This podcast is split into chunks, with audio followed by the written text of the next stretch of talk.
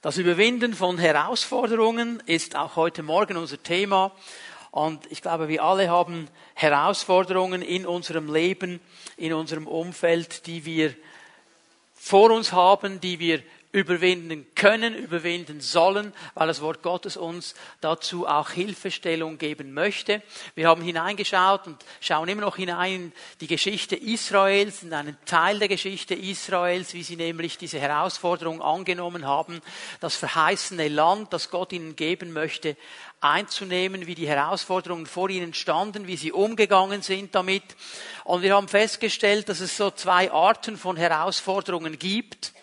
Es gibt äußere Herausforderungen, sichtbare Herausforderungen, wie zum Beispiel der Jordan, den sie überqueren mussten, den sie ja sahen wie zum Beispiel Jericho, die Mauern von Jericho, die einstürzen mussten, dass sie überhaupt die Stadt einnehmen konnten.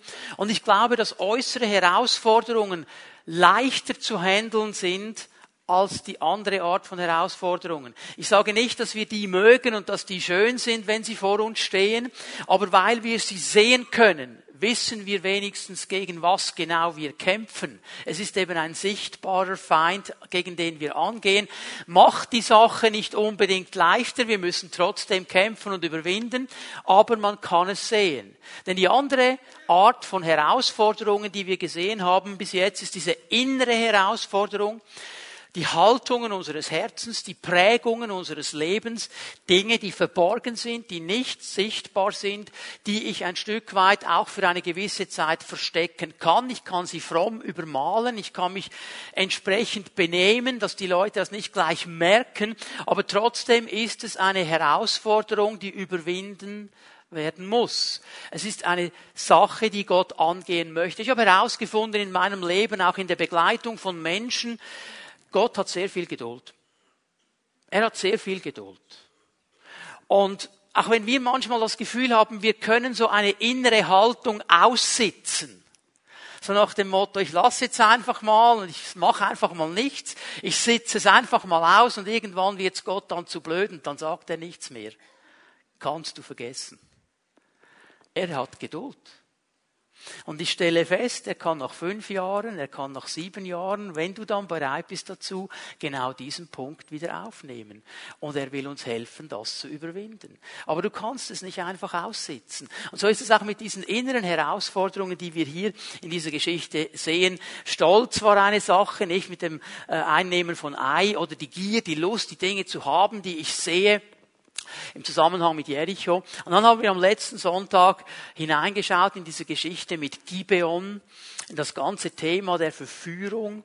Und äh, meine Herausforderung für heute Morgen ist ja die, dass ich eigentlich der zweite Teil der Predigt, den ich am letzten Sonntag noch halten wollte, zeitlich aber nicht konnte, jetzt heute halte und dann das so verbinde, dass wir alle checken, was Gott genau sagen möchte.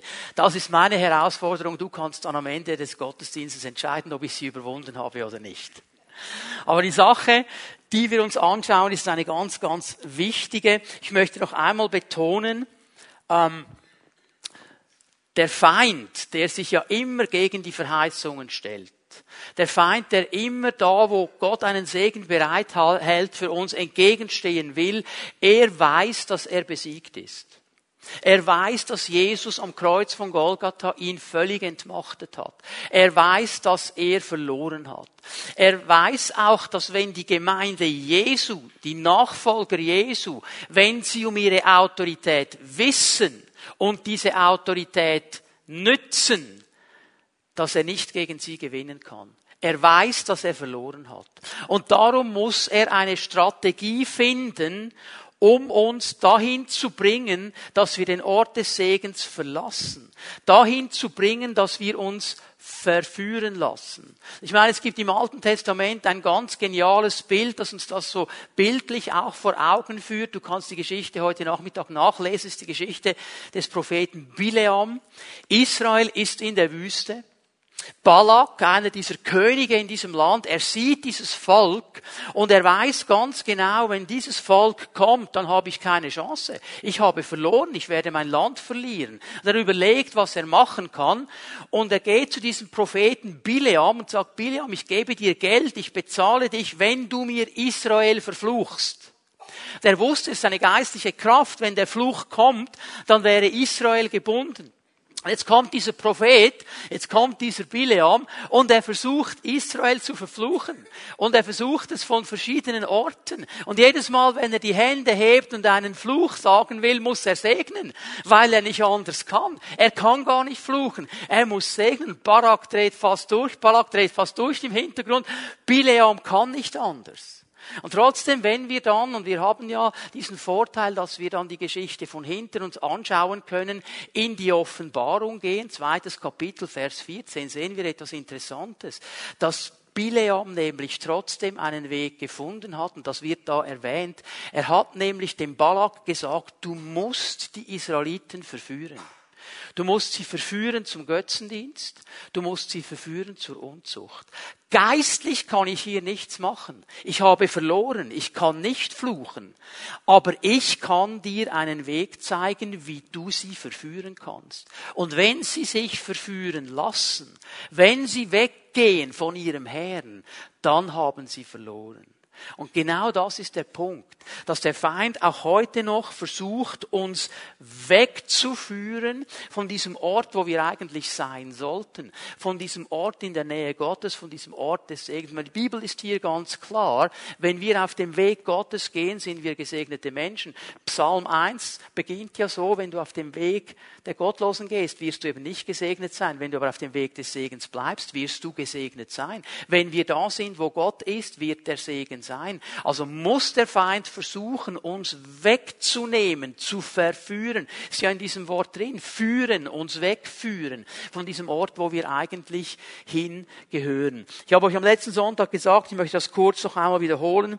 Zwei Ziele, die Verführung hat immer zwei Ziele, die wir verstehen müssen. Es bedeutet einmal, uns auf einen falschen Weg zu führen, uns auf einen Weg zu führen, der wegnimmt vom Segen, der uns wegführt von der Gegenwart Gottes. Ein Weg, den wir nicht gleich im ersten Moment erkennen, der ganz nah vielleicht eben am richtigen Weg liegt. Aber je länger der Weg geht, desto weiter entfernt er sich von dem, wo Gott uns eigentlich haben möchte. Das ist Verführung. Verführung bedeutet, dass er versucht, uns klar zu machen und zu verkaufen, dass das, was falsch ist, richtig ist. Und er kann das erscheinen lassen in allen Farben und Facetten. Die Medien helfen mit, das machen doch heute alle. Kannst du nicht sagen, dass es falsch ist, wenn alle das machen. Und das, was falsch ist, das wird plötzlich richtig. Das, was Lüge ist, wird plötzlich zur Wahrheit. Und also wollen wir wissen, dass die Wahrheit uns frei macht. Das heißt, das Gegenteil von Wahrheit, also die Lüge, die bindet uns. Und trotzdem kommt es immer wieder vor, dass auch Menschen, die Jesus nachfolgen, sich verführen lassen und auf diesen falschen Weg führen lassen und abgeschnitten werden von diesem Segen. Und das zweite Ziel ist ein ganz einfaches. Er will versuchen, einen Bund einzugehen mit dem Volk Gottes eine gegenseitige Verpflichtung, eine Bindung. Er will versuchen, auf irgendeinem Weg eine Bindung aufzubauen, dass wir an ihn gebunden sind. Wir sehen das sehr schön hier in dieser Geschichte mit Gibeon. Du kannst mal Josua 9 aufschlagen. Wir lesen Vers 15. Josua 9, Vers 15. Ich erinnere euch noch einmal daran, die Gibeoniten, die haben sich verstellt, sie haben sich verkleidet, sie haben gelogen, sie haben gesagt, wir kommen von weit her, wir haben gehört, dass Gott große Dinge getan hat, wir wollen einen Bund machen mit dir, wir kommen von weit, weit weg. Und Josua hat das geglaubt. Er hat nicht den Herrn gefragt. Er hat einfach das Natürliche gesehen, die natürlichen Evidenzen gesehen, gesagt, ja, okay, das muss so sein. Und er hat ihnen geglaubt. Und jetzt kommt Vers 15. Und Josua gewährte ihnen Frieden und schloss einen Bund mit ihnen, sie am Leben zu lassen, und die Vorsteher der Gemeinde schworen ihnen dies zu. Ich möchte, dass wir drei Dinge hier mal bemerken, die ich dann ein bisschen näher erklären werde. Er gewährte ihnen Frieden. Josua ließ gewähren. Er ließ etwas zu. Er schloss einen Bund. Und sie schworen ihnen das zu. Sie haben Worte gesprochen. Eine gegenseitige Verpflichtung, die hier eingegangen ist, ein Bund, konnte nicht gebrochen werden. Das wusste man in der damaligen Zeit. Das ist heute in unserer Gesellschaft nicht mehr so. Das Wort, das wir geben, den Vertrag, den wir eingehen, den Bund, den wir schließen, der hat nicht mehr viel Wert sagt das nicht mehr so viel, der, der äh, reicht nicht mal so lange, bis die Tinte drauf getrocknet ist, wenn du ihn unterschrieben hast. Wir sind uns gewöhnt, wir können da rausgehen. In der damaligen Zeit war es ganz klar, ein Bund wird eingehalten. Egal was geschieht, dieser Bund wird nicht gebrochen. Und ich möchte, dass wir eine Sache hier verstehen, auch wenn die Motive falsch waren, das war ja in diesem Bund so, die Motive waren nicht ehrlich, da wurde gelogen, da wurde betrogen, da wurden falsche Dinge erzählt und trotzdem war der Bund gültig. Josua konnte nicht sagen, Moment, Moment, Moment, hey, hey, hey, hey, Vorspiegelung falscher Tatsachen, ihr habt mich belogen, ich annulliere diesen Bund. Ein Bund, wenn er einmal geschlossen ist, ist gültig. Auch wenn die Motive dahinter dahinter falsch sind. Das ist hier gar nicht die Frage. Und hier müssen wir eine Sache verstehen, dass in dem Moment, wo der Bund geschlossen wird, etwas geschieht. Nicht nur im natürlichen, sondern eben auch im geistlichen Bereich. Und wir vergessen manchmal, dass um uns herum eine geistliche Realität ist, eine geistliche Welt, die wir zwar nicht sehen mit unseren Augen, die aber absolut real ist. Und ich möchte hier einen Punkt machen, der mir ganz, ganz wichtig ist. Dass wir lernen zu verstehen, dass in der geistlichen Welt Dinge geschehen, die einen Einfluss haben in die natürliche Welt. Und ich bin mir bewusst, dass man hier sehr einseitig werden kann. Und ich möchte mal das Bild so malen vor unseren Augen. Wenn wir zurückgehen ins Mittelalter, da waren die Leute auf der einen Seite un unbalanciert. Sie haben nämlich überall Dämonen gesehen. Sie haben völlig gelebt in, oh, die Teufel und ich komme und ein Fluch und all die unsichtbaren Dinge. Die hatten Angst, Angst, Angst und sie waren völlig einseitig. Heute sind wir auf der anderen Seite. Ja, das gibt es nicht mehr. Mein aufgeklärtes Weltbild, bitteschön. Gibt es doch nicht, oder? Und ich möchte tendieren für die biblische Balance, die irgendwo in der Mitte ist und sagt, es gibt eine geistliche Welt. Und diese geistliche Welt ist eine Realität. Und was geschieht in der geistlichen Welt, hat Auswirkungen in die natürliche Welt hinein. Das muss uns nicht Angst machen. Wenn es uns Angst machen würde, hätten wir etwas nicht verstanden. Die Bibel redet von diesen Dingen aus einem einfachen Grund um uns aufmerksam zu machen für diese Zusammenhänge, damit wir achtsam sind, damit wir in gewissen Situationen fragen, Herr, was geht hier genau ab? Ich meine, ich sehe, was vor meinen Augen ist, aber was geschieht hier ganz genau, auch in der geistlichen Welt? Das ist ja das, was Israel hätte tun sollen mit der Sache mit Gibeon und hat es nicht gemacht. Sie haben nur gesehen, was vor Augen ist. Und wenn wir hier das mal klar gemacht haben, möchte ich, dass wir verstehen, dass ein Wort, das wir aussprechen, eine geistliche Kraft ist in der sichtbaren und der unsichtbaren Welt und nicht zurückgenommen werden kann. Dass ein Bund, der geschlossen wird, eine Bindung, die eingegangen wird, etwas, das wir gewähren, das hat eine Kraft in der unsichtbaren Welt und eine Auswirkung in die sichtbare hinein. Warum sagt Jesus zu seinen Jüngern, es wird ein Tag kommen, wo ihr Rechenschaft ablegen müsst über jedes unnütze Wort, das ihr gesprochen habt. Oh, jetzt wird es einigen ganz warm. Mir auch. Über jedes unnütze Wort. Ja, wenn Worte keine Kraft wären, wieso würde Jesus Rechenschaft von uns verlangen? Worte setzen etwas frei in der sichtbaren, in der unsichtbaren Welt. Und wenn ich vorhin gesagt habe, du kannst einen Vertrag in der natürlichen Welt in der Regel sehr schnell wieder auflösen. Meistens hat es eine Klausel drin. Meistens hast du ein paar Tage Zeit, um wieder zurückzutreten. Das mag in der natürlichen Welt so sein. Es ist aber in der geistlichen Welt nicht so. Was gesprochen gesprochen worden ist, ist in der geistlichen Welt gesprochen. Was geschlossen worden ist, an Bindungen eingegangen ist, Türen geöffnet worden sind, sie sind geöffnet und die gehen nicht einfach zu wenn du mal merkst, es war nicht gut. Und genau das ist das Problem, das hier geschehen ist. Und genau das ist das Problem, das wir verstehen müssen heute. Wenn du vielleicht dann merkst, das war nicht gut, was ich hier gesagt habe, dann kannst du nicht einfach sagen, okay, das ist jetzt nicht mehr so, weil in der geistlichen Welt etwas geschehen ist an Realität, das binden kann. Das möchte ich euch zeigen, dass das eine Realität ist, positiv und negativ dass unsere Worte Kraft haben. Ich zeige euch zuerst die positive Seite. Ich werde mal zwei Bibelstellen benutzen, die viele von uns kennen, aber vielleicht so noch gar nie angeschaut haben. Schau mal Apostelgeschichte 2, Vers 21. Jeder, der dann den Namen des Herrn anruft, anruft, das heißt, er muss etwas sagen, er muss etwas rufen, er muss den Namen des Herrn rufen, er wird Worte gebrauchen. Jeder, der den Namen des Herrn anruft, wird gerettet werden. Also indem ich den Namen des Herrn anrufe, setze ich Rettung frei. Ich sage es bewusst mal so. Okay? Meine Worte bewirken etwas und sie bewirken etwas Positives hier in diesem Fall. Ich rufe den Namen des Herrn an, ich formuliere das mit meinen Worten, ich werde gerettet werden. Römer 10, Vers 9. Wenn du also mit deinem Mund bekennst, Worte sprechen, wenn du mit deinem Mund bekennst, was sprichst du aus, was sagst du, dass Jesus der Herr ist, und in deinem Herzen glaubst, dass Gott ihn von den Toten auferweckt hat, wirst du gerettet werden. Siehst du, Worte, die wir sprechen, haben eine positive Auswirkung jetzt in dieser Situation. Ich habe Worte gesprochen und sie setzen etwas Positives frei in mein Leben hinein. Das sehen wir ja nicht im Natürlichen.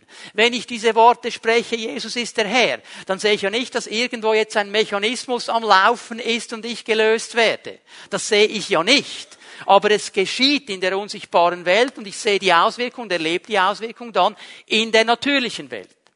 Möchte ich euch die negative Seite zeigen. Die ist leider eben auch wahr. Sprüche 6, Vers 2. Jetzt achte mal gut, was hier geschrieben steht. Wenn du dich gebunden hast durch die Worte deines Mundes. Hast du das gesehen? Wenn du dich gebunden hast. Also nicht dein Ehepartner, nicht dein Chef, nicht dein Leiter, nicht deine Schwiegermutter, du dich durch deine Worte gebunden. Es geht hier nicht um die anderen. Es geht darum, dass wir uns durch unsere Worte selber binden können. Wenn du dich durch deine Worte gebunden hast, durch die Worte deines Mundes, durch die Worte deines Mundes gefangen bist. Worte Verpflichtungen, die wir eingehen, Dinge, die wir sagen, können uns binden. Früher hat man gesagt, ich weiß gar nicht, ob das heute noch aktuell ist, in jemandes Wort stehen. Kennt ihr das noch? In jemandes Wort stehen. Ich habe ein Wort gegeben und jetzt habe ich eine Verpflichtung.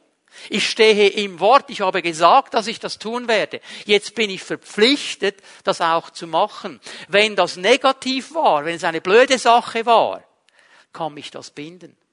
Und es ist interessant, dass hier äh, im Hebräischen eigentlich zwei Bilder gebraucht worden sind. Zwei Bilder, die die Leute der damaligen Zeit sehr, sehr gut verstanden haben. Für uns ein bisschen schwieriger. Ich werde uns das mal erklären. Das Wort gebunden beschreibt hier die Schlinge einer Vogelfalle.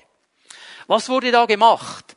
Da wurde etwas ausgelegt, ein Köder, und der Vogel kam dann zu diesem Köder, und wenn er da hineinging, hat sich eine Schlinge um den Fuß des Vogels gewickelt, und der Vogel konnte nicht mehr fort. Und er war gefangen. Jetzt, was der Vogel versucht hat, und das ist das, was viele Christen versuchen und machen, weil sie gebunden sind durch ihre Worte, aber sie heben nicht ab. Sie federn wie die Wilden und schlagen die Flügel und plustern sich auf, aber sie können nicht abheben, weil sie gebunden sind, weil der Fuß gebunden ist. Und das zweite Bild, das er hier braucht, ist ein Bild aus der Militärsprache. Das Wort gefangen bedeutet einnehmen, ergreifen. Da kommt eine gegnerische Armee und sie nimmt die Stadt ein und sie ergreift dich und du bist nicht mehr in der Kontrolle. Du wirst von außen kontrolliert. Es gibt Menschen, die Jesus nachfolgen, sie sind gebunden und von außen kontrolliert, weil sie sich durch ihre Worte gebunden haben, weil sie sich verpflichtet haben, weil sie Zusagen gemacht haben, weil sie nicht beachtet haben. Es gibt da diesen Spruch und einige von uns haben den vielleicht sogar im Büro aufgehängt. Der Spruch selber ist nicht in der Bibel zu finden, die Wahrheit aber schon. Ich nehme an, viele von uns kennen ihn. Vor Inbetriebnahme des Mundwerkes Gehirn einschalten. Das ist eine biblische Wahrheit. Also bevor du redest, sprich, äh, bevor du redest, überleg. Okay? Überleg mal. Was sagst du hier? Warum? Weil Worte eine Kraft haben. Und wie viele Dinge sagen wir einfach mal so schnell heraus und verstehen nicht, dass wir uns durch diese Worte binden können und nicht mehr frei sind. Wie ein Vogel in dieser Vogelfalle. Eingenommen wie eine Stadt, die nicht mehr selber entscheiden kann, was geschehen soll. Ich gebe euch eine zweite Stelle. Sprüche 18, Vers 7. Der Mund eines Dummen bringt ihm Verderben und seine Lippen werden ihm selbst zur Falle. Ich meine, ist uns ja allen bewusst, jetzt geht es nicht um den Mund und die Lippen. Also es geht nicht darum, dass er sagt, ja, dein Mund sieht nicht gut aus und deine Lippen sehen nicht gut aus, da würde Botox helfen, oder? Es geht um die Worte, die wir sprechen mit den Lippen und mit dem Mund. Und die, sagt der Schreiber der Sprüche, die können uns ruinieren. Das ist das die wörtliche Übersetzung von Verderben. Sie können uns ruinieren.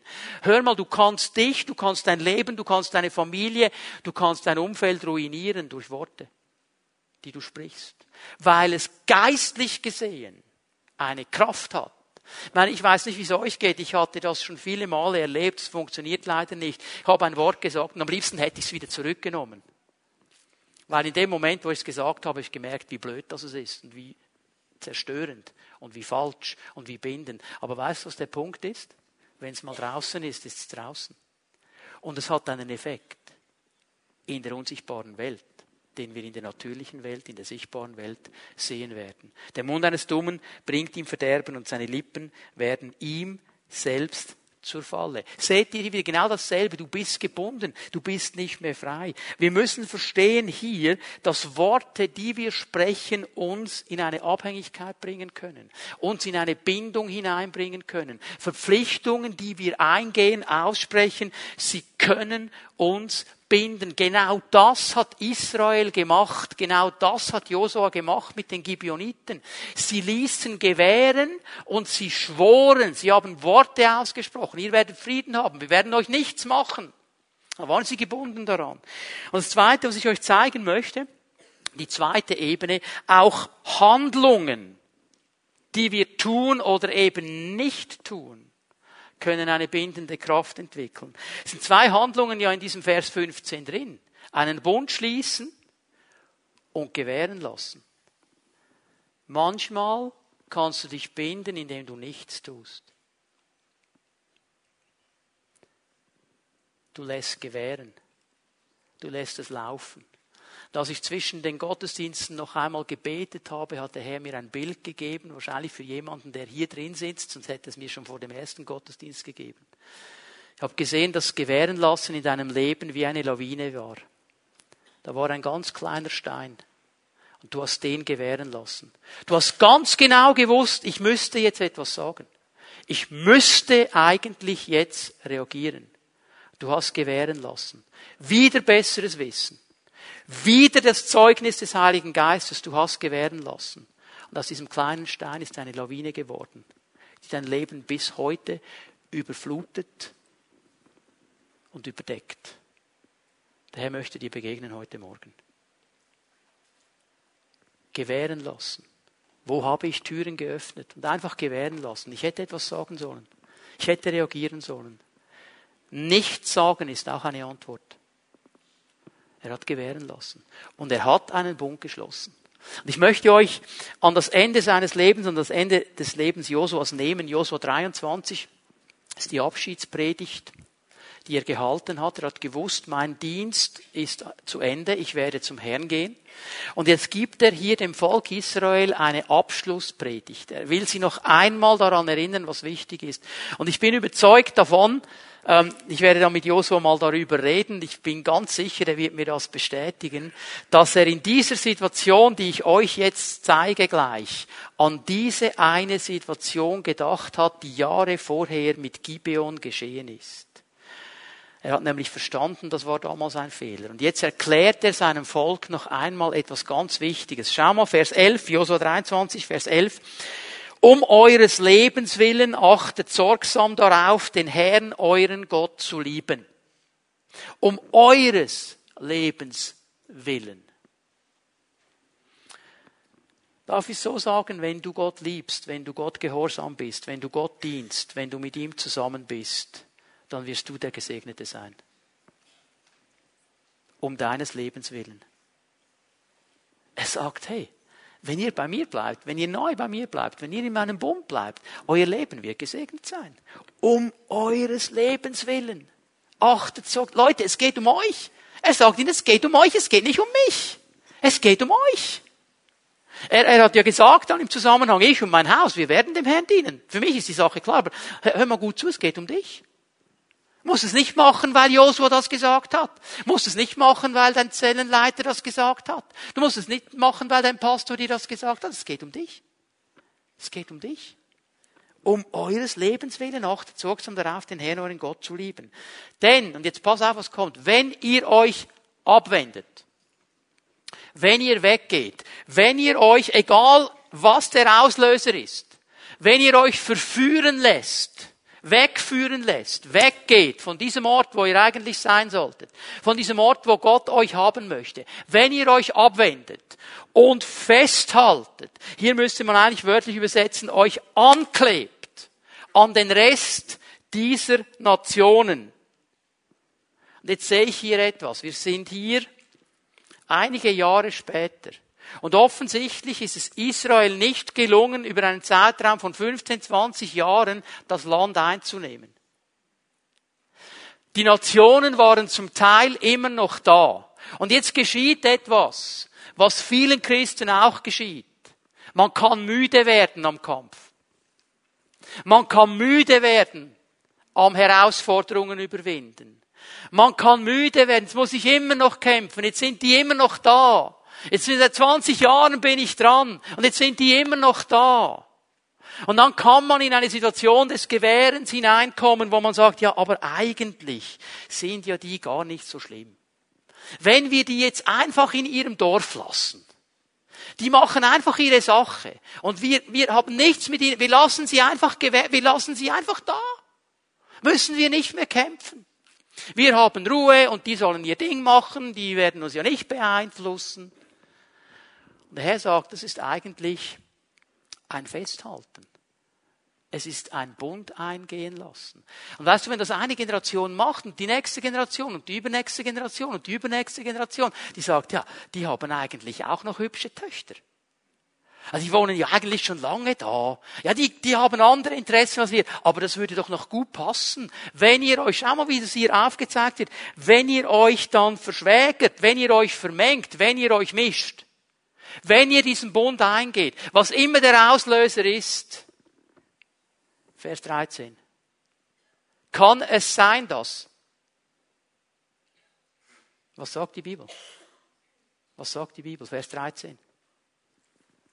Könnt ihr sicher sein.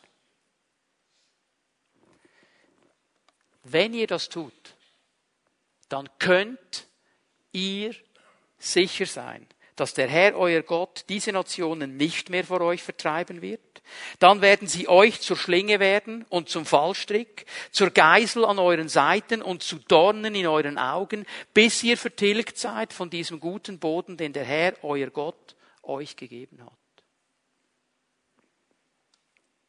Das ist harter Tabak. Hm? Wenn ihr das gewähren lässt, wenn ihr euch hier einlasst auf diese Dinge, wenn ihr euch bindet in Situationen, dann wird der Herr Segen wegnehmen. Und jetzt achte mal darauf, was er sagt, sind interessante Bilder, die der Herr braucht. Geißeln an euren Seiten. Das heißt, du bist gepeitscht an deiner Seite. Hier auf der Seite wurdest du mal ein bisschen ausgepeitscht. Ein bisschen viel, ein bisschen wenig, okay? Ist ja egal wie viel mal, aber du kannst immer noch leben. Du lebst noch. Okay? Du kannst laufen, du kannst vorwärts gehen, du kannst gewisse Bewegungen besser und schlechter machen. Vielleicht fällt es dir dann plötzlich schwer, die Hände zu erheben im Lobpreis, weil die Seite weh tut, ja, dann lass ich sie halt eben unten. Du kannst schon leben, aber nicht so, wie der Herr es möchte. Nicht in der Freiheit, nicht im Segen, nicht in der Freisetzung, die er für dich bereithält. Es ist nicht so, dass dich das umbringt aber es beeinträchtigt dich. Und der Herr möchte, dass wir frei sind. Der Herr möchte, dass wir gesegnet sind. Der Herr möchte, dass wir überfließendes Leben haben. Er möchte nicht, dass wir beeinträchtigt sind in diesen Dingen. Sie werden zur Geisel an eurer Seite. Und dann das zweite Bild, das ist ziemlich hart. Dornen in euren Augen. Das heißt, sie werden dir die Vision rauben. Du wirst nicht mehr sehen können. Und das, was mich traurig macht, ist, dass Menschen gibt, die 20, 30, 40 Jahre Jesus nachfolgen und die Vision verloren haben. Sie sagen, ich habe alles schon gesehen. Habe alles schon erlebt. Ich weiß, wie der Hase läuft und ich warte jetzt einfach, bis der Heiland kommt. Und du hast deine Vision verloren. Und du siehst nicht mehr, was der Herr sieht. Und wenn du die Vision verloren hast, dann wird er dich nicht mehr brauchen können, weil dann hast du aufgegeben. Dann hast du dich arrangiert. Dann mal egal wie alt du bist. 20, 30, 40, 50, 60, 70, 80, 90, jetzt habe ich wahrscheinlich den ganzen Range, der hier sitzt. Egal wie alt du bist. Bis zu dem Tag, an dem der Herr dich heimruft, bist du sein Diener, sein Werkzeug und er möchte dich brauchen. Und er möchte durch dein Leben wirken. Wenn du diese Vision verlierst, dann wird dein Leben nicht so sein, wie Gott es eigentlich haben möchte. Und die große Frage, die sich uns jetzt stellt heute Morgen, ist ganz einfach. Ähm, wo habe ich mich durch Worte verpflichtet und mich selber gebunden? Wo bin ich Bindungen eingegangen in meinem Leben? die mich bis heute zurückbinden? Wo habe ich Dinge gewähren lassen, die mich heute überrollen? Und ich bin nicht mehr frei, so zu leben, wie Gott es möchte. Denn, und das sehen wir jetzt an dieser Geschichte, wenn wir weitergehen, Verführung hat immer eine Konsequenz. Hat immer eine Konsequenz. Und hier geschieht die Konsequenz ganz interessant. Josua 10 kannst du aufschlagen, Vers 4 und 5 werden wir lesen. Es ist ganz interessant, wie diese Geschichte läuft. Fünf Könige in der Nachbarschaft Gibeons, die haben das gehört. Die haben gehört, Gibeon hat einen Bund mit Israel geschlossen und die haben sich zusammengetan und die wollten Gibeon jetzt angreifen. Die wollten Gibeon einnehmen. Vers 4 lesen wir, als kommt herauf zu mir und helft mir damit wir Gibeon schlagen. Warum? Es hat Frieden geschlossen mit Josua und den Israeliten. Warum wollen wir die angreifen? Warum wollen wir sie schlagen? Sie haben einen Bund gemacht. Genau der Punkt, wo Josua verführt wurde, einen Bund mit dem Feind zu machen, führt jetzt zur Konsequenz. Und schau mal, was dann geschieht in Vers 6. Und die Männer von Gibeon sandten zu Josua ins Lager nach Gilgal und ließen ihm sagen, zieh deine Hand nicht ab von deinen Dienern, komm schnell herauf zu uns und rette uns und hilf uns, denn alle Könige der Amoriter, die auf dem Gebirge gewonnen haben, sich gegen uns zusammengetan. Und Josua geht und Israel geht und muss einen Kampf kämpfen, der nicht ihr Kampf ist. Muss einen Kampf kämpfen, der eigentlich ein fremder Konflikt ist. Warum? Weil sie einen Bund eingegangen sind. Weil sie einen Bund gemacht haben mit dem Feind. Ich möchte dich fragen heute Morgen, wie viele Konflikte trägst du aus, die eigentlich gar nicht deine Konflikte sein müssten, weil du einen Bund eingegangen bist, weil du gewähren ließest, weil du Worte gesprochen hast, die dich gebunden haben. Gott möchte dich befreien heute Morgen. Du sollst die Kämpfe kämpfen, die er dir zeigt und nicht die Kämpfe, die nicht deine Kämpfe sind. Weil wenn du die Kämpfe kämpfst, die nicht deine Kämpfe sind, hast du keine Kraft da zu kämpfen, wo du kämpfen müsstest. Das ist das Problem. Darum sind wir so oft am Boden, können nicht mehr, sehen nicht mehr weiter, weil wir uns in fremde Händel hineinmischen müssen, weil wir uns verpflichtet haben, weil wir gewähren ließen, weil wir Bünde eingegangen sind. Gott möchte befreien.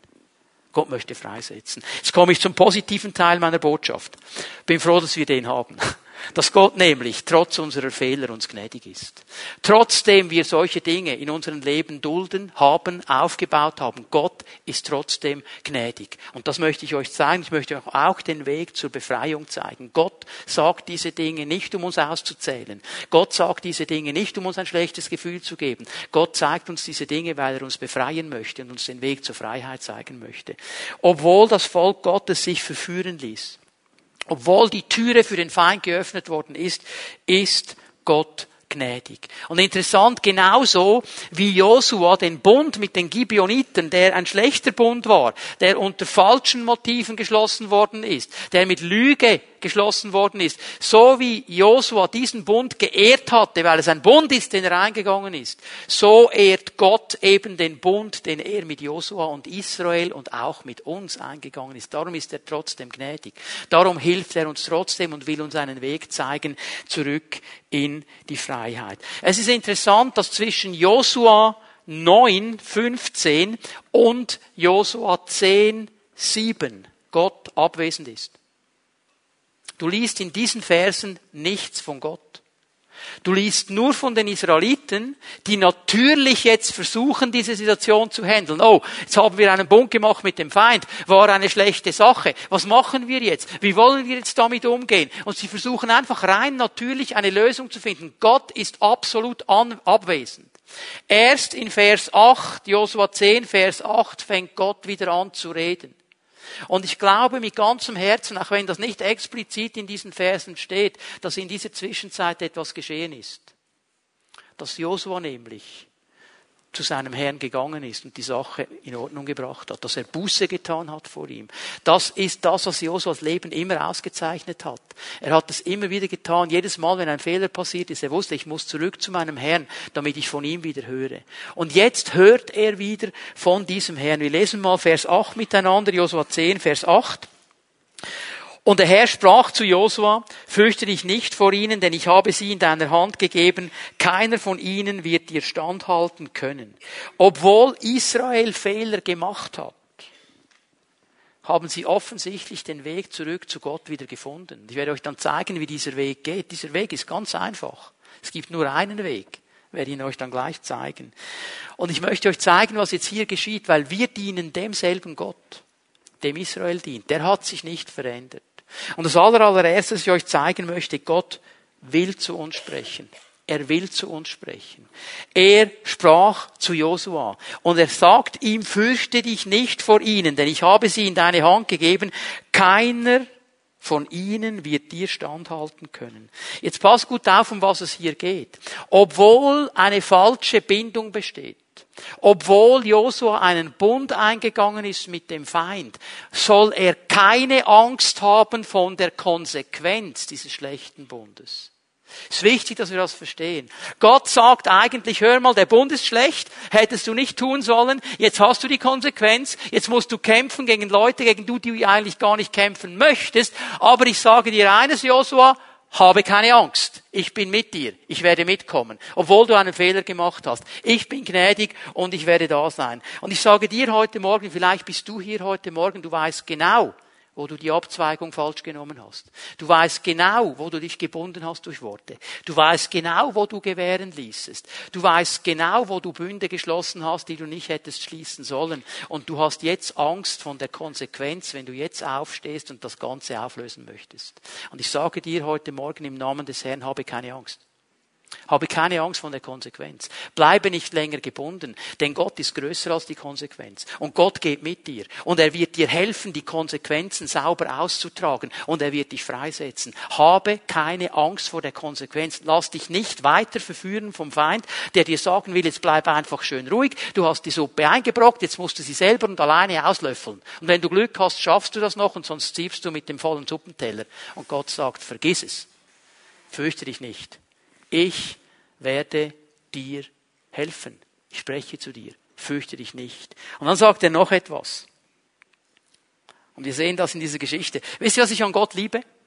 Gott redet nicht nur, er handelt auch. Er redet nicht nur, er handelt auch. Denn jetzt geht Josua los. Er kämpft gegen diese fünf Könige und dann geschieht etwas. Und diese Geschichte lieben ja viele von uns.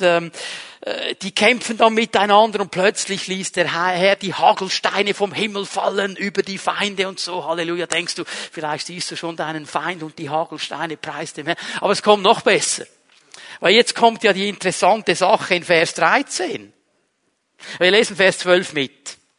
Damals am Tag, als der Herr den Israeliten die Amoriter preisgab, redete Josua mit dem Herrn und sprach vor den Augen Israel, Sonne, steh still in Gibeon und Mond im Tal von Ayalon. Und die Sonne stand still und der Mond blieb stehen. Ist das nicht genial? Und wisst ihr, jetzt überlegen wir ja, ja, okay, also, hat jetzt die Sonne gestoppt oder hat die Erde gestoppt oder wie genau hat sich jetzt das gedreht oder was genau? Wisst ihr was? Es ist mir eigentlich sowas von egal. Ist mir sowas von egal. Wie Gott es gemacht hat, ist mir völlig egal. Er hat's gemacht. Und übrigens, wenn du wüsstest, wie er es gemacht hat, was würde es dir nützen? Du könntest es nicht wiederholen, du bist nicht Gott. Er hat's gemacht. Er möchte dir Folgendes sagen.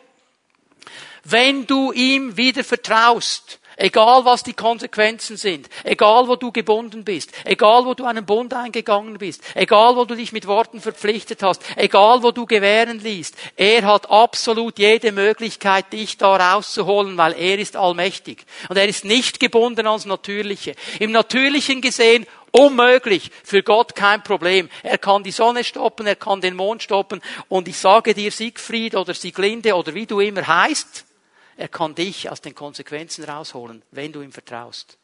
Aber der Weg dazu, der Weg dazu geht über die Bekenntnis. Er ist bereit zu vergeben. Aber er wartet darauf, dass wir ihn um Vergebung bitten. 1. Äh, Johannes 1, Vers 9. Bekannte Bibelstelle. Wenn wir unsere Sünden bekennen, ist er treu und gerecht, dass er uns vergibt. Hör mal, es führt kein Weg dran vorbei, dass du bekennst. Du sagst, Herr, ich habe hier dieses Wort gegeben, das war nicht in Ordnung, vergib mir. Herr, ich habe einen Bund geschlossen, nicht mit dir, sondern mit dem Feind, vergib mir. Herr, ich habe gewähren lassen, jetzt komme ich nicht mehr los davon, bitte vergib mir.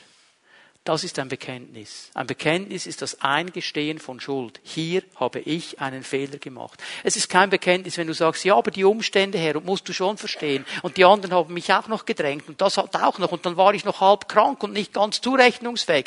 Hör auf, dich zu entschuldigen mit den Umständen, sondern sag ganz einfach, Herr, ich habe einen Fehler gemacht. Es tut mir leid. Ich bekenne das vor dir. Vergib mir. Und weißt du, was das Gewaltige ist? 1. Johannes 1.9 sagt er nicht einfach nur, wenn wir unsere Sünden bekennen, ist er treu und gerecht, dass er uns die Sünden vergibt. Es geht noch weiter. Und er reinigt uns von aller Ungerechtigkeit. Ist das nicht genial? Er reinigt uns auch von Konsequenzen. Er reinigt uns von Dingen, die geschehen sind. Er reinigt uns. Der Herr ist ein guter Gott. Er ist bereit zu vergeben. Und wisst ihr, was ich euch noch zeigen möchte? Er ist der Gott, der aus dem Negativen etwas Positives machen kann und will. Wenn er nur kann, ist es eine Sache. Aber wir müssen wissen, dass er will. Und jetzt kannst du mal Römer 8, Vers 28 aufschlagen. Und ich weiß, ich weiß, Römer 8, Vers 28. Viele Leute reagieren allergisch darauf. Aber weißt du was? Es ist ein Wort Gottes und es ist ein ganz wichtiges. Und wenn wir es wirklich verstehen, wenn wir es wirklich verstehen, wird es uns freisetzen.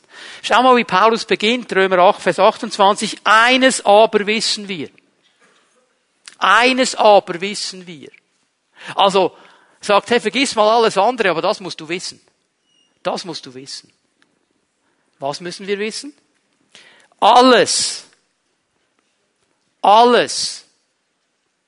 Alles. Alles ist alles. Von A bis Z alles, everything, tutto, todos. Du. Weiß nicht, andere Sprachen kann ich glaube nicht mehr. Okay. Alles. Jede einzelne Situation. Alles. Alles. Und ich gebe euch jetzt die Übersetzung wörtlich aus dem Griechischen. Alles wirkt mit zum Guten. Alles. Ja, auch diese Situation, die du jetzt gerade siehst. Alles wirkt mit zum Guten. Bei denen, die Gott lieben. Sie sind in Übereinstimmung mit seinem Plan berufen. Ich möchte jetzt zeigen, um was es hier geht.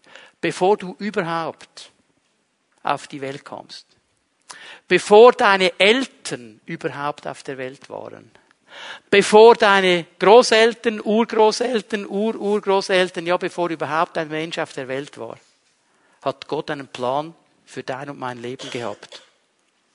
Und er hat genau gesehen, wie dieses Leben verlaufen wird, weil Gott ist allwissend. Er hat genau gewusst, an welchem Tag, an welchem Ort, zu welchem Zeitpunkt du dein Leben für ihn öffnen wirst. Das hat er genau gewusst. Er ist der Gott, der das Ende schon vor dem Anfang kennt. Das heißt, er weiß auch, wie lange du auf dieser Erde sein wirst. Das heißt, er weiß auch alles, was geschehen wird. Und weil er diesen Plan hat, kann er auch sagen, alles wird mitwirken zum Guten. Schau mal diese schlimmen Dinge, die wir nicht gerne haben. Die Situationen, vielleicht die Konsequenz einer Verpflichtung. Vielleicht die Bindung, die entstanden ist durch Worte, die du eingegangen bist, wo du gewähren liest. Die sind nicht schön. Die mögen wir nicht. Und im Moment, wenn wir drinstehen, ist es schwierig zu glauben, dass alles zum Guten mitwirkt. Ich habe Situationen erlebt in meinem Leben, da hättest du mir diese Stelle gar nicht geben müssen. Sonst hätte ich dir die Thomson-Bibel über den Kopf geschlagen. Weil im Moment hast du nicht das Gefühl, alles wirkt mit zum Guten. Aber mit einem Abstand von ein, zwei, drei, vier Jahren schaue ich zurück und sage, danke Herr, es war gut. Nicht sehr sympathisch im Moment, aber es war gut, weil es hat mitgewirkt zum Guten. Wenn wir diesen Vers wirklich verstehen, wenn wir ihn wirklich verstehen, dann wird er eine extreme Kraft des Glaubens auswirken in uns. Und er wird dir heute Morgen zurufen, egal wo du jetzt stehst, was die Konsequenz ist, egal was geschehen ist aufgrund von dieser Bindung, es muss mitwirken zum Guten, wenn du jetzt den richtigen Weg gehst. Und der richtige Weg, liebe Leute, führt zum Kreuz und über das Kreuz. Er führt an diesen Ort, wo Jesus all meine Ungerechtigkeit, all meine Sünde, all meine Unfreiheit, all meine schlechten Worte, all meine Krankheit, all meinen Fluch getragen hat an seinem Leib hinauf an dieses Kreuz und für mich geblutet hat und für mich gestorben ist und für mich ausgerufen hat, es ist vollbracht und für mich einen neuen Bund geschlossen hat einen neuen Bund, der stärker ist als jeden Bund, den du eingegangen bist, der nicht gut ist. Ein neuer Bund, der stärker ist als jede Verpflichtung. Ein neuer Bund, der stärker ist als jede Konsequenz der Dinge, die du gewähren ließest, weil es ein Bund Gottes ist. Und vielleicht haben die einen oder anderen gesehen auf dem Infoblatt Abendmahl und haben gedacht, haben die das Abendmahl vergessen? Nein, die haben es nicht vergessen, aber die haben es bewusst an den Ende dieser Botschaft genommen, weil wir miteinander dieses Mal jetzt nehmen werden und miteinander daran denken, dass der Herr einen neuen Bund mit uns geschlossen hat. Und ich möchte dich ermutigen, wenn wir dann das Mal nehmen, bevor du es bekommst, dass du anfängst, dem Herrn klar zu bekennen, wo Dinge in deinem Leben sind, wo du Bund geschlossen hast, wo du nicht hättest schließen sollen, wo du Worte gesprochen hast, die dich binden heute noch, die du nicht hättest sprechen sollen, wo du Dinge gewähren ließest, die dich jetzt überrollen wie eine Lawine. Bekenn das vor dem Herrn. Und dann nimmst du das Mal und sagst, ich besiegle Herr diesen neuen Bund, diesen neuen Bund, der mich frei macht. Ich möchte bitten, dass die Lobpreiser mal nach vorne kommen. Bitte, dass wir aufstehen miteinander. Das Abendmahlteam darf ich euch bitten, euch bereit zu machen. Ich werde die Einsetzungsworte lesen und beten. Und dann werden wir miteinander dieses Mahl nehmen und diesen Bund feiern. 1. Korinther 11, ab Vers 23. Das sind die Einsetzungsworte, die Paulus hier braucht. Ihr wisst doch, was der Herr über dieses Mal gesagt hat. Ich selbst habe seine Worte so an euch weitergegeben, wie sie mir berichtet wurden.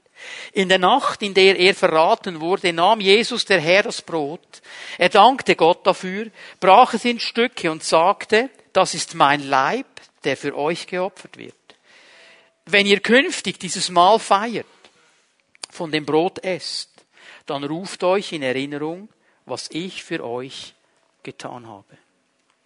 Wenn du dieses Brot in deinen Händen hältst, erinnere dich daran, dass Jesus an seinem Leib, an seinem Körper, jede Sünde, jede Ungerechtigkeit, jede Krankheit, jedes Gebrechen, jede Bindung, jede Unfreiheit getragen hat für dich damit du es nicht mehr tragen musst. Und dann nimm dieses Brot und sage, danke Herr, dass ich frei sein darf. Ich habe bekannt, wo ich den falschen Weg gegangen bin. Danke, dass ich frei sein darf. Nachdem sie gegessen hatten, Vers 25, nahm er den Becher, dankte Gott auch dafür und sagte, dieser Becher ist der neue Bund, besiegelt mit meinem Blut. Wenn ihr künftig aus dem Becher trinkt, dann ruft euch jedes Mal in Erinnerung, was ich für euch getan habe. Und wenn du diesen Becher in deinen Händen hältst, dann erinnere, ich, erinnere dich daran, dass das Wort Gottes sagt, ihr wurdet nicht mit vergänglichem Silber oder Gold erkauft. Ihr wurdet nicht mit etwas erkauft, das vergänglich ist, sondern mit dem Unvergänglichen, mit dem ewigen Blut des Lammes Gottes. Schau mal, Gott schließt diesen Bund mit uns, mit etwas, das nicht vergehen kann, das ewig ist, das wertvoller ist als alle Schätze des ganzen Universums zusammen, weil es das Einzige ist, was diesen Bund bestehen lässt und uns reinigen kann. Es ist das Blut des Lammes. Und ich möchte dich ermutigen, dass wenn du dieses, diesen Becher nimmst und daraus trinkst, dass du sagst, ich danke dir, Herr, dass ich in diesem Bund stehen darf. Ich danke dir, dass du mich befreit hast, dass ich dein Kind sein darf. Ich möchte euch noch eine Stelle lesen aus Hebräer 9, Vers 15. Dann werden wir das mal nehmen miteinander. Christus ist also der Vermittler eines neuen Bundes. Mit seinem Tod hat er für die unter dem ersten Bund begangenen Übertretungen bezahlt. All diese Bindungen, all diese Verpflichtungen, All diese Konsequenzen, wo du gewähren ließest, er hat dafür bezahlt. Er hat dafür bezahlt.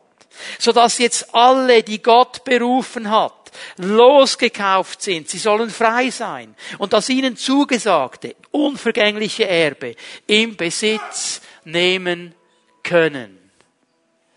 Gott macht frei. Lass uns einen Moment einfach still sein möchte dich bitten, jetzt in diesem Moment, bekenne dem Herrn. Wo bist du eine Verpflichtung eingegangen? Wo hast du einen Bund geschlossen? Wo hast du gewähren lassen? Und jetzt hast du die Konsequenzen. Bekenne das vor ihm. Sag, Herr, Herr, ich bekenne das vor dir. Ich möchte frei sein. Vergib mir.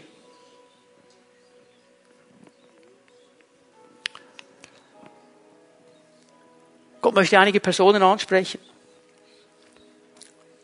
Du kämpfst in deiner Ehe. Weil du irgendwie das Gefühl hast, es ist nicht das, was es sein könnte. Da müsste mehr sein. Was ist es? Und du hast die Antwort nicht. Und der Herr möchte einige Menschen hier jetzt auf etwas hinweisen. Er möchte dich hinweisen auf die erste Liebe deines Lebens, die leider nicht der Mann oder die Frau ist, die du heute geheiratet hast. Er möchte dich an diesen ersten Liebeskummer auch erinnern, wo du in deiner Not gesagt hast, ich werde nie mehr einen Menschen so lieben können wie ihn oder sie. Und hier hast du dich verpflichtet. Egal wie sehr du deinen Partner heute liebst, so wirst du ihn nicht lieben können. Da steht etwas dazwischen. Und ich sage dir im Namen Jesu, schneid es. Schneid es. Reiß es nieder. Und lass den Herrn ein neues Feuer in deine Beziehungen hineinbringen. Der Herr setzt frei. Er setzt frei. Er setzt frei. Lasst uns miteinander das Mahl nehmen. Ich euch bitten, dass ihr es austeilt und lasst uns glauben, dass Gott während dieser Zeit Großes wirkt unter uns.